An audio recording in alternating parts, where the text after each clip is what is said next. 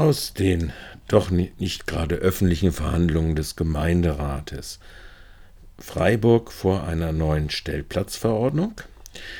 Die erste rot-grüne Koalition im Lande Baden-Württemberg machte es 2015 möglich. Die hohen Anforderungen für die Unterbringung des Heiligs Blechle in Tiefgaragen, wie von der Landesbauordnung vorgesehen, wurden in ihrer Striktheit aufgehoben.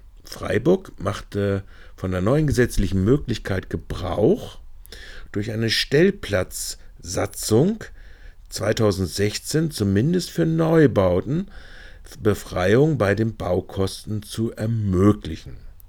Ein übrigens notwendiger Nachklapp unter anderem zur längst etablierten gesellschaftlichen Praxis in hochverdichteten Wohngebieten statt in der Tiefgarage, zum Beispiel die Wohnmobile, der reiselustigen Freiburgerin im öffentlichen Verkehrsraum zu parken und die Plätze in der Tiefgarage entweder weiter zu vermieten oder anders zu nutzen. Eine gemeinsame Auswertung von Baurechtsamt und Garten- und Tiefbauamt brachte nun ans Licht, dass die in der Stellplatzsatzung angenommene durchschnittliche Zahl von 0,7 Pkw je Wohnung stadtweit nicht nur zu hoch, sondern zu undifferenziert ist. Mit durchschnittlich 0,62 Pkw je Wohnung und natürlicher Person differenzieren sich die Stadtbezirke auch im Pkw-Besatz mit 0,34 Pkw in der Altstadt je Wohnung und 1,29 im Stadtquartier Munzingen. Auch nicht gerade verwunderlich, die Anzahl der Pkw je Wohnung hängt auch am sozioökonomischen, besser finanziellen Einkommensstandard. Die Auswertung unterlässt es jedoch, die geschäftlich angemeldeten PKWs und zum Beispiel Kleinlaster und so weiter zu erfassen pro Geschäftseinheit in Wohngebieten zum Beispiel. Bedauerlich, da zahlreiche Firmen gerne auch so den öffentlichen Verkehrsraum als ihre Parkzone nutzen.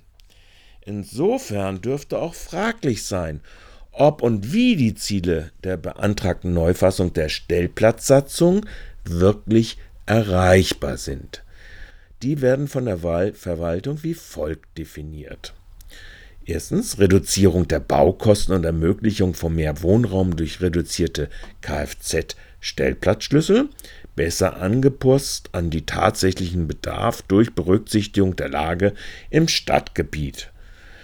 Zweitens Förderung des Fahrrads durch die Sicherung von Fahrradstellplätzen in Qualität und Quantität.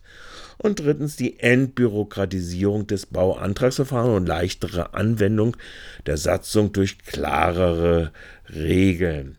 Naja, wenn die sich auch widersprechen wie 1 und 3, na, wir werden sehen. Nach drei nicht öffentlichen Vorberatungen in den Ausschüssen, Bau, Mobilitätsausschuss und Haupt- und Finanzausschuss, bleibt jetzt offen, ob sowohl der in Verkehrsfragen ideologisch tobende Furor aus dem Benzin in Blutfraktionen auch an dieser Frage wieder auflebt. Oder wovor angesichts des stabilisierten Mangels die geschäftlich angemeldeten PKWs und Kleinlaster in den Quartieren dies zum Thema wird in der dritten Gemeinderatssitzung am 5. April, nicht doch lieber groß darüber weiter diskutiert wird. Dies bleibt abzuwarten.